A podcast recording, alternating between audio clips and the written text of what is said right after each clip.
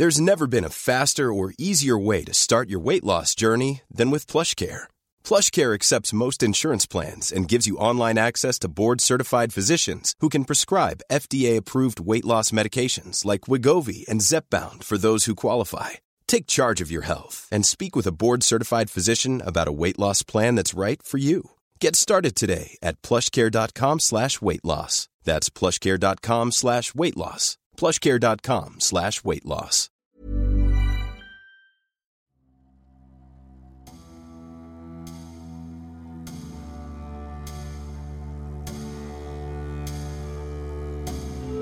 Le 6 janvier 1994, Nancy Kerrigan est lâchement agressée par un inconnu après son entraînement. Ce fait divers est le point de départ du plus grand scandale sportif des années 90. Jalousie, cupidité et stupidité, tous les vils ingrédients sont réunis dans l'affaire Harding-Kerrigan, qui a toute sa place dans l'histoire récente des États-Unis.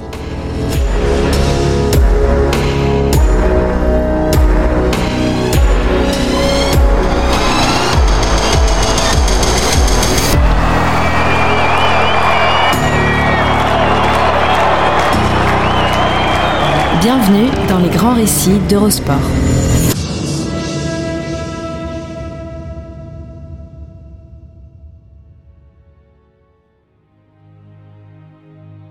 Bienvenue dans les grands récits, le podcast d'Eurosport qui vous plonge dans la folle histoire du sport, entre pages de légendes, souvenirs enfouis et histoires méconnues. Toujours à hauteur d'homme. Florian et moi allons aujourd'hui vous parler de l'histoire tragique de Nancy Kerrigan et de sa rivale Tonya Harding. Bonjour Hortense. Nous commençons notre récit dans l'état de l'Iowa. On peut difficilement imaginer plus éloigné du bruit et de la fureur du monde. La vie y coule une existence paisible, uniquement perturbée tous les quatre ans par le coup d'envoi du marathon présidentiel. C'est dans cet état, niché au cœur du Midwest états-unien, que se lance le grand raout destiné à élire la personne la plus puissante de la planète. Les premières primaires s'y déroulent au cœur de l'hiver. Que les choses soient claires, personne n'a jamais perdu l'élection suprême dans l'Iowa. Demandez donc à Bill Clinton, qui n'avait ramassé que 3% des voix lors du caucus de 1992. Personne ne l'a gagné non plus. Mais beaucoup de candidats à la plus haute fonction ont profité de la vague de sympathie et de la lumière offerte par ce scrutin d'ouverture pour avancer leur pion jusqu'aux portes de la Maison-Blanche. C'est bien connu, on n'a jamais une deuxième chance de faire une première bonne impression. Il y a un peu plus de 12 ans, un jeune sénateur de l'Illinois l'avait bien intégré et n'avait pas ménagé sa peine pour créer un élan derrière sa candidature, qui suscitait déjà une curiosité certaine. À Vinton, mini-bourgade dont le nom ne dit rien à personne, Barack Obama s'était retroussé les manches et avait lancé en plein meeting cette déclaration, destinée à rassurer les sceptiques et convaincre les autres. Quand on avait 20 points de retard dans les sondages, nos opposants et tous les malins disaient Va falloir qu'il frappe au niveau des genoux. Il va devoir faire une Tonya Harding pour rattraper les gars de devant. On a décidé que c'était pas la campagne que l'on avait envie de mener. Dans la salle, comme partout ailleurs, tout le monde savait de quoi et de qui le futur président des États-Unis parlait. La foule avait même ri. Et à l'autre bout du pays, Tonya beaucoup moins. Petite et même un peu plus grande, Tonya Harding avait rêvé d'entrer dans l'histoire. Elle n'avait juste pas prévu qu'elle emprunterait la porte de l'infamie. Et que son patronyme serait associé au scandale le plus important du début des années 90. L'affaire Harding-Kerrigan. Celle-là même qui allait défrayer la chronique durant de longs mois et squatter les chaînes d'infos en continu.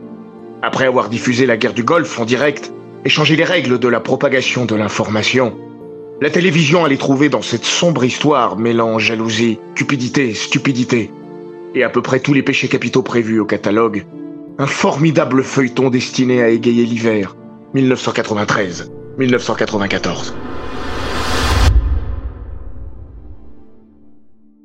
Non, la jeune Tonia rêvait de gloire et d'or, olympique de préférence. Malheureusement, tout est allé de travers. Tout était parti de travers, il faut bien dire. Parce que la vie de Tonia n'a pas exactement démarré comme un conte de fées. Née en 1970 à Portland, Harding n'est pas arrivée en ce bas monde avec une cuillère d'argent dans le bec. Elle a néanmoins été pourvue d'un don, parce que la petite Tonia, haute comme trois pommes, patine divinement bien. Ce talent naturel la prédestine à devenir quelqu'un sur la glace. Heureusement pour elle, parce que pour le reste, c'est moins folichon. Le patinage était mon sanctuaire. Je poussais la porte et je laissais les problèmes derrière moi. Confessait-elle pour un documentaire d'ESPN, The Price of Gold, réalisé en 2014. Il faut bien avouer que vivre chez les Harding à cette époque est tout sauf une sinécure. Déjà, la famille Harding est constamment sur la brèche. Le père est sympa, emmène Tonya avec lui quand il chasse le cerf, mais les réjouissances s'arrêtent là. Il faisait tout ce qu'il pouvait pour être un bon père, mais il a perdu son job et c'était devenu difficile de survivre. Tonya aime son père. Avec sa mère, la relation est plus tempétueuse. Et c'est rien de le dire. Lavona Harding se montre d'une dureté qui confine à la cruauté avec Tonya. Serveuse, elle se saigne et se plie en quatre pour que sa fille poursuive son rêve. Mais elle n'accepte rien d'autre que l'excellence et le lui fait savoir. Avec ses mots et ses points. Parce que Lavona, alcoolique notoire, cogne sur Tonya. Dans le documentaire The Price of Gold, une scène est particulièrement saisissante. Elle montre Tonya, adolescente, passer un coup de fil à sa mère. On n'entend guère ce que Lavona lui dit mais elle ne lui transmet pas des mots doux. Assurément. Le visage de Tonia, crispé, en dit long. À peine a-t-elle raccroché que la jeune fille, face caméra, balance un Quelle salope d'une froideur et d'une haine absolue. Constamment rabaissée par sa mère et au moins une fois frappée à coups de sèche-cheveux après une prestation jugée décevante, Tonia veut lui prouver qu'elle ne terminera pas serveuse, carrière à laquelle elle est destinée si l'on en croit sa génitrice. En 1986, sa première coach, Diane Rollinson, témoigne. Le patinage est sa seule solution pour sortir du caniveau. Elle vit dans une maison de location, elle n'est pas supervisée et n'a aucune direction. Elle n'aurait rien dans sa vie si elle n'avait pas le patinage.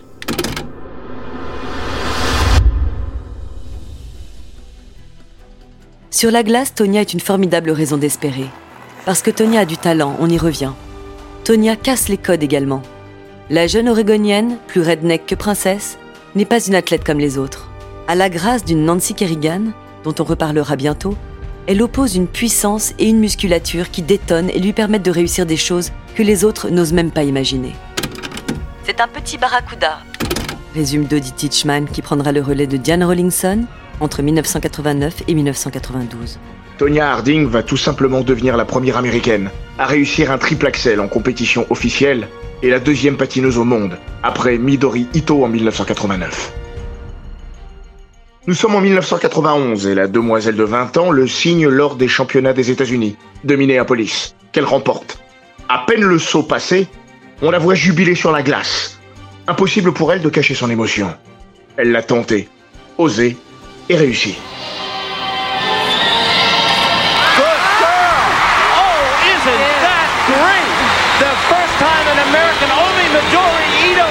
Completed a triple axel in competition. Oh, how nice! How terrific! Pour vous donner une idée de l'ampleur de la performance, près de 30 ans plus tard, elles ne sont que neuf à avoir réussi ces trois sauts et demi en compétition internationale, dont Harding, qui va le retenter et réussir aux mondiaux de Munich en mars 1991. Cette fois, l'exploit ne suffit pas. Harding est battue par Christy Yamaguchi. Médaillée d'argent, elle devance une certaine Nancy Kerrigan sur le premier podium 100% US de l'histoire.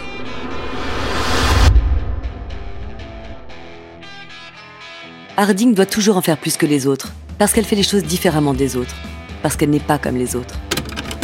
J'ai toujours détesté le mot féminine. Ça me fait tout de suite penser à un tampon ou à un protège-slip. À part, définitivement. Elle patine sur du zizi top, fume clope sur clope malgré son asthme et porte des tenues aussi criardes et tape à l'œil que sa vie est dissolue. Une année, j'avais une tenue rose que j'avais confectionnée moi-même. C'était vraiment joli. Un juge s'approche de moi et me dit Si tu portes une telle tenue une autre fois au championnat US, tu n'y participeras plus jamais.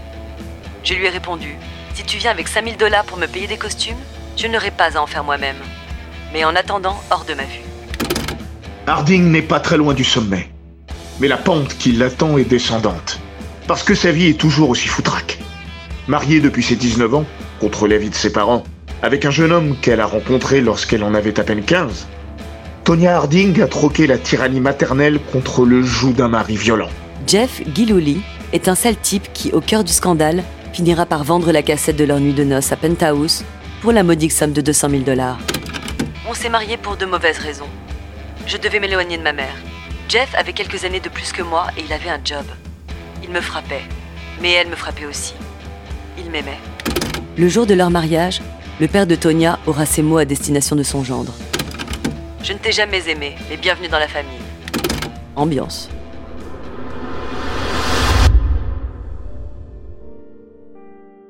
Les coups pleuvent chez les Gilhooley Harding. La police est même forcée d'intervenir à plusieurs reprises, tant le couple est tumultueux. Une fois, un coup de feu est tiré dans l'appartement des tourtereaux.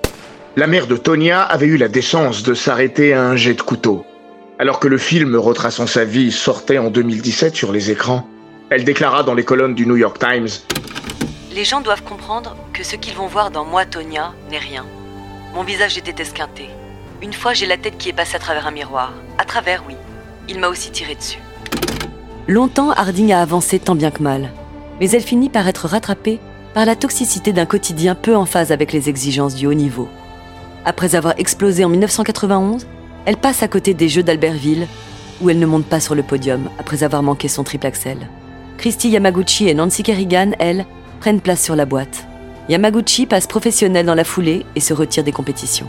Techniquement, Kerrigan et Harding sont donc désormais les deux meilleures américaines. Mais, et ce n'est pas un détail, Nancy Kerrigan est passée devant Harding, qui est en train de perdre le fil, tiré vers le fond par sa vie de famille complètement désordonnée. Mon patinage était parfait, mais ma vie était un désastre. Il se passait trop de choses dans ma tête. Au fait, qui est Nancy Kerrigan? C'est simple, prenez Harding et imaginez son exact contraire. Harding est blonde, comme les blés, tonique et puissante. Kerrigan est brune, élancée et gracieuse. Surtout, Kerrigan répond au canon habituel du patinage et sied parfaitement avec les valeurs que la fédération souhaite véhiculer. Elle ne jure pas comme une chartière, patine avec le sourire et semble bien plus équilibrée que sa rivale. Kerrigan n'a pourtant pas beaucoup plus été gâtée par la vie. Née de l'autre côté du pays, dans le Massachusetts, la jeune Nancy est également issue d'une famille modeste. Son père cumule les boulots pour joindre les deux bouts et passe même la surfaceuse sur la patinoire locale, afin que sa fille puisse prendre des cours de patinage. Sa mère est quasiment aveugle. Le tableau n'est pas plus réjouissant, mais à la différence d'Harding, elle est aimée par sa famille qui n'a de cesse de l'encourager.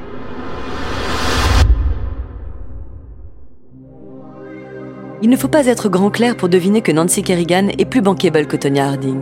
Quand les marques investissent, c'est sur la liste Kerrigan, pas sur la bruyante Harding qui, pour couronner le tout, ne s'est pas qualifiée pour les mondiaux 1993.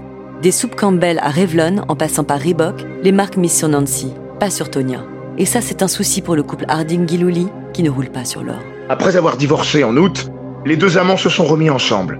Mais leurs poches sont loin d'être remplies parce que monsieur n'a plus de boulot depuis belle lurette et que le talent de madame ne suffit pas.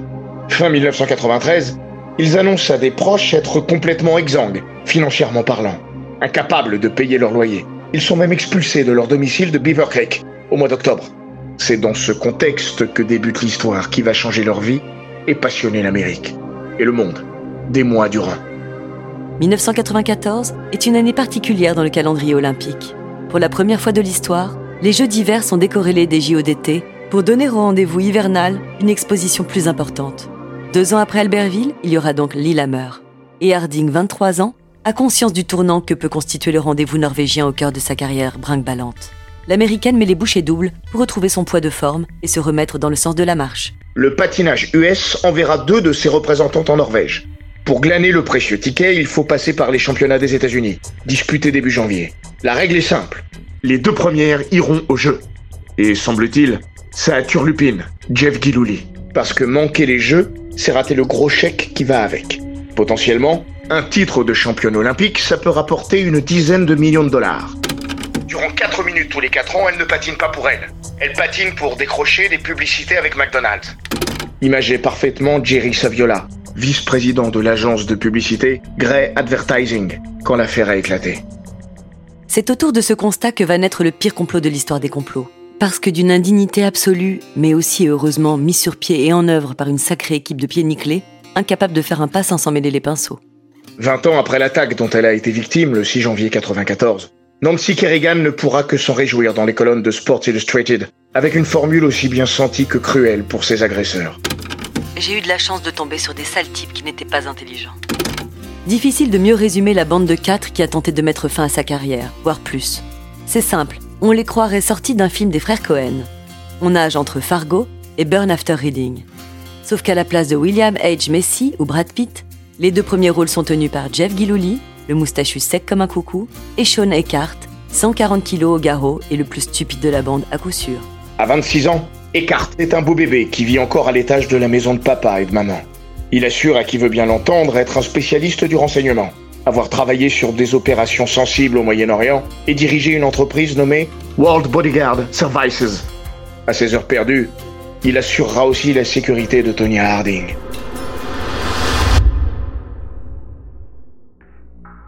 Autour du 16 décembre 1993, comme ils l'avoueront rapidement au FBI, preuve ultime de leur quardise, les deux compères se disent qu'il faudrait filer un coup de main à Tonya afin qu'elle aille au JO. Accessoirement, ça pourrait également booster le business des cartes. Comment? C'est simple, comme les raisonnements de Sean Cartes. Si une athlète est agressée, les autres se diront qu'elles ont besoin d'être accompagnées d'un garde du corps. Et World Bodyguard Services sera là. Tu vas adorer conduire ta nouvelle Corvette ZR1. Lui lance Guy Lollet, convaincu.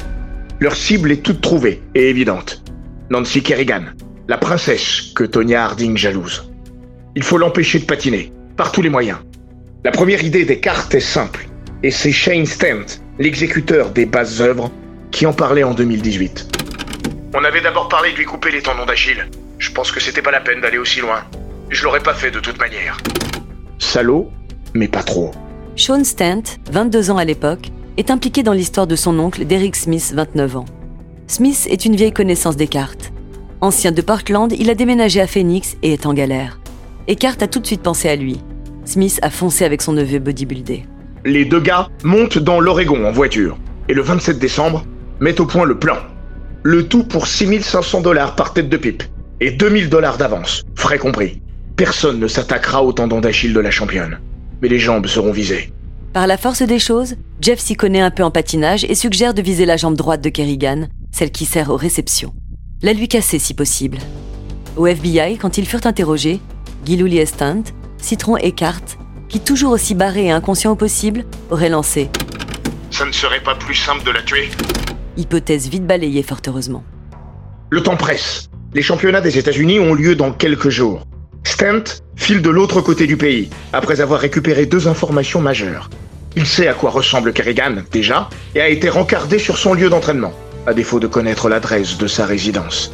Stent quitte Portland le 29 décembre, après être passé acheter une matraque télescopique à 58,56$.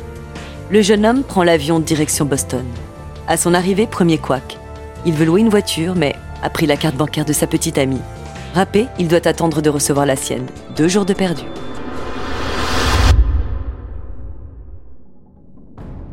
Le 31 décembre, Shane Stent est prêt à frapper. Ce sera à la Tony Kent Arena, à Dennis, là où se prépare la jeune femme. Il débarque devant la salle au milieu de l'après-midi. Nancy Kerrigan n'est pas là. Elle est partie à 13h30 et a filé en week-end avec ses parents pour fêter le nouvel an. Le musculeux Stent, qui n'est évidemment pas au courant des plans festifs de la patineuse, décide de rester sur le parking de la patinoire et d'attendre. Pendant les deux jours qui suivent, et afin d'éviter de paraître suspect aux yeux des badauds, il va déplacer sa voiture toutes les demi-heures. Pas de Kerrigan dans les parages. Le 3 janvier, Stan finit par revoir sa stratégie et décide de téléphoner à la patinoire. Il explique que sa fille rêve de voir la championne sur des patins. À l'autre bout du fil, une femme lui explique qu'il faudra patienter quelques jours avant d'apercevoir la médaillée d'Albertville. Et pourquoi donc? Elle est partie à Détroit où débutent les trials, pardi. Une blague de A à Z.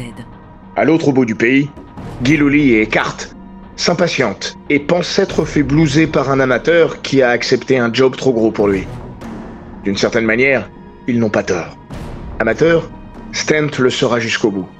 En plus des traces de paiement qu'il laisse partout où il passe, il a décidé d'aller au bout de sa mission et de frapper au cœur du réacteur, à Détroit, pendant les championnats des États-Unis. Boston-Détroit, 20 heures de bus. Stent effectue un repérage le 5 janvier à la Cobo Arena et remarque que la sécurité est assez relâchée sur le lieu d'entraînement des patineuses et patineurs. Il passera à l'action le lendemain. Le 6 janvier, en fin de matinée, il prend donc place dans les tribunes vides de la patinoire et attend le retour de Nancy Kerrigan. Casquette vissée sur la tête et veste de cuir sur les épaules, il patiente. Sur les coups de 14h30, Kerrigan, tenue blanche immaculée, termine son dernier tour de piste avant le programme court. Elle sort de la glace, remet ses protèges-lames et sur le chemin qui l'amène au vestiaire, franchit un rideau bleu. Stan se remémore. Il y avait un caméraman juste derrière elle. J'ai dû passer derrière lui. Je devais le suivre de 50 cm environ. J'avais qu'à attendre qu'il pose sa caméra.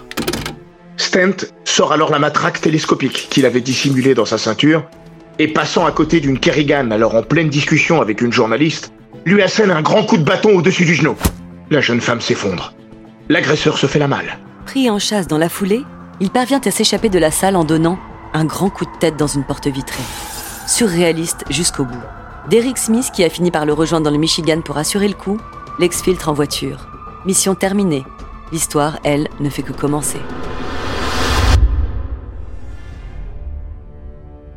La suite, c'est une scène filmée au débeauté et instantanément entrée dans l'histoire des États-Unis.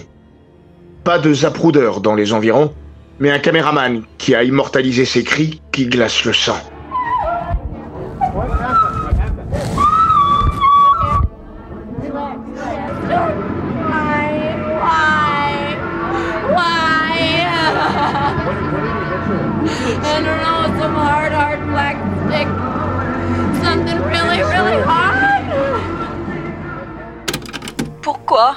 Pourquoi? Pourquoi? Pleure Nancy Kerrigan, prostrée dans le couloir. Son père arrive, la saisit dans ses bras et l'isole afin de l'éloigner des regards indiscrets. Peine perdue. L'affaire Harding Kerrigan vient de naître. Dick Eberson, boss de NBC Sports, la qualifiera de mariage ultime du pouvoir des grands événements et du pouvoir du voyeurisme. Tout est dit. Dans son malheur, Kerrigan a eu de la chance. Elle n'est pas sérieusement blessée, pas de fracture, pas de ligament touché, juste une coupure et un genou amoché. Le médecin qui l'a examinée lui déconseille cependant fortement de prendre part à la compétition qui doit débuter le lendemain. Elle a très peur et passe son tour. Je dormais quand j'ai découvert ce qu'il s'est passé. Mon coach me l'a dit. Je devais aller m'entraîner mais j'étais effrayée sur la glace car personne n'avait été arrêté. Ce sont les premiers mots de Tonya Harding. À la chaîne ABC, elle explique aussi. Je me sens mal pour Nancy. Je pensais concourir contre elle. J'espère qu'elle va bien. Dans la foulée, Tonya Harding redevient championne des États-Unis devant Michelle Kwan, 13 ans, qui décroche son ticket pour les Jeux de Lillehammer. De l'autre côté du pays, Sean Eckhart se frotte les mains et se dit que toute cette affaire est bonne pour le business. Il va rapidement déchanter. Dans une semaine, il dormira en prison.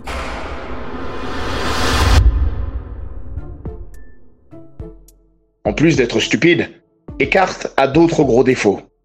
Il est bavard et vantard. Dès qu'il a eu vent de la réussite de son coup, son premier réflexe a été de demander à sa mère d'enregistrer les informations pour immortaliser son heure de gloire. Son deuxième fut d'aller le raconter à une partie de ses connaissances. C'est arrivé jusqu'aux oreilles du FBI, qui a décidé de creuser la piste. Le bureau n'a pas eu besoin de chercher bien longtemps. À peine cuisiné, il craque et balance. Jeff Gillouli, Marie Darding, se fait également coincer. Derrick Smith et Sean Stunt tombent dans la foulée. En filigrane apparaît une cinquième personne, Tonya Harding. Et une question. Est-elle concernée par l'agression de sa rivale? On l'apprendra dès la mi-février, grâce au rapport du FBI rapidement relayé par la presse US, dont Sports Illustrated. Les faisceaux de présomption concordent. Harding a quelque chose à voir dans l'histoire. Déjà, et selon les dires de son mari, elle serait celle qui a obtenu l'adresse de la patinoire où s'entraînait Kerrigan. Comment? En appelant une journaliste, la dénommée Vera Merano, questionnée par le FBI, a confirmé et même ajouté qu'Harding avait cherché à savoir où sa rivale vivait. Tonya Harding serait celle aussi qui aurait appelé le Tony Kent Arena pour connaître les horaires d'entraînement de Kerrigan et, semble-t-il, celle qui aurait donné le go final. Jamais Tonya Harding n'avouera, malgré le tourbillon médiatique qui s'écroule sur ses épaules et un interrogatoire de 10h30 mené par les agents fédéraux. Les chaînes de télévision campent 24 sur 24 devant chez elle et les journalistes viennent toquer à sa porte à toute heure. Mais Harding est d'un bois qui résiste à presque tout. Elle tient bon. Sa seule concession, elle va finir par la faire le 27 janvier, quand elle reconnaît avoir eu vent du complot, après sa réalisation.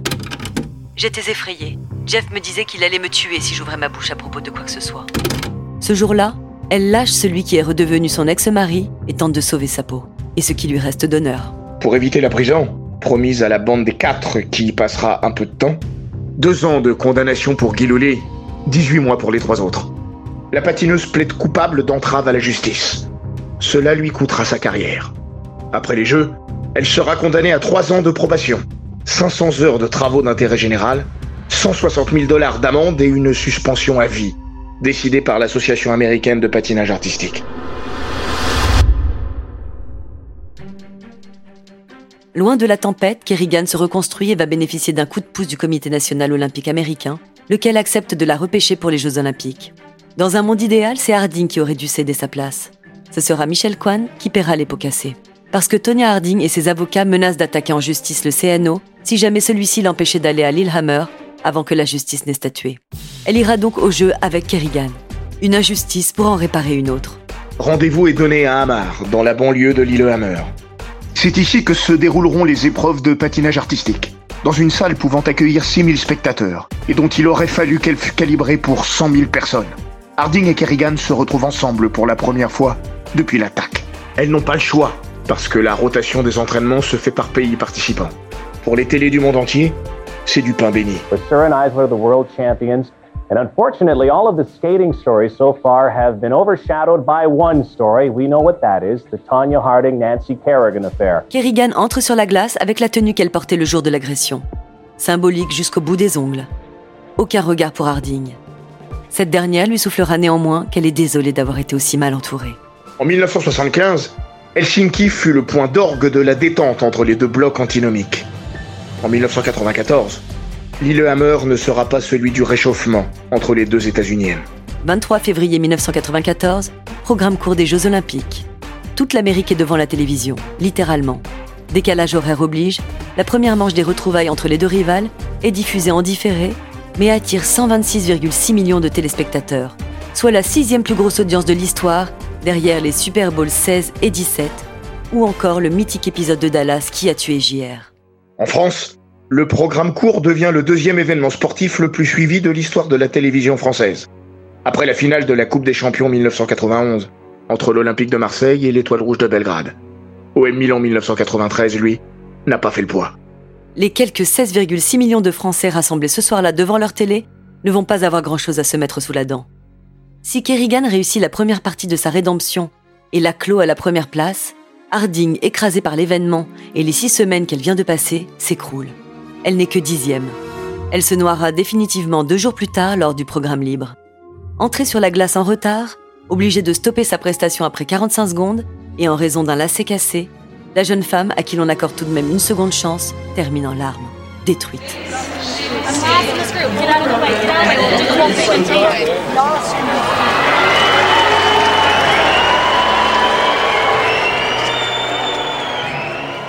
Elle ne sera jamais championne olympique. Kerrigan non plus, battue par Oksana Bayoul, éphémère mais immense talent. Champion olympique et médaille d'or, Oksana Bayul, Ukraine. Ce soir-là, beaucoup susurreront que les juges ont fait un choix politique et pénalisé les États-Unis. Incapables de laver leur linge sale en famille et coupables de l'avoir exporté au jeu.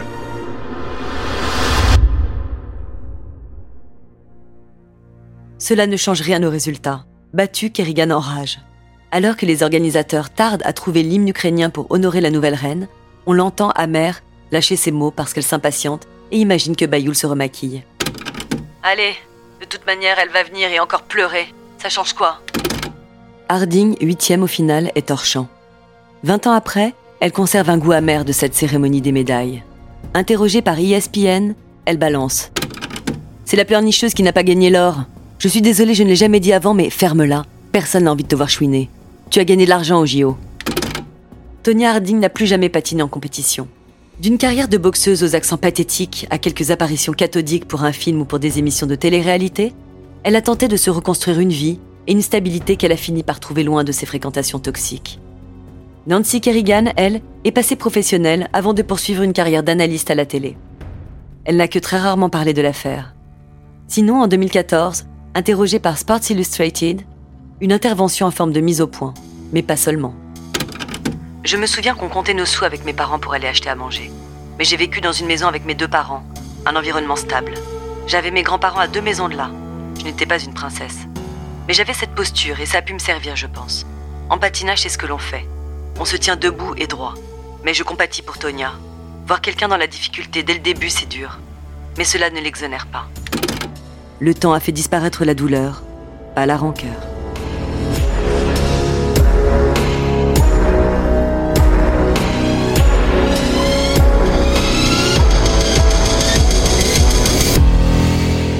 Cet épisode des grands récits d'Eurosport a été écrit par Maxime Dupuis.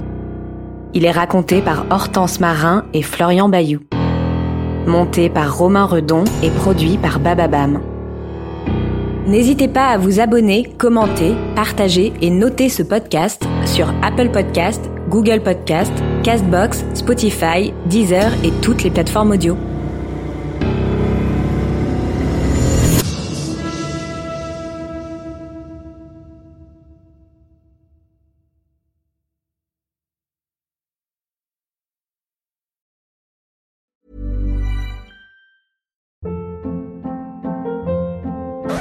Hold up. What was that? Boring. No flavor. That was as bad as those leftovers you ate all week. Kiki Palmer here, and it's time to say hello to something fresh and guilt-free. Hello Fresh. Jazz up dinner with pecan-crusted chicken or garlic butter shrimp scampi. Now that's music to my mouth. Hello Fresh. Let's get this dinner party started. Discover all the delicious possibilities at hellofresh.com.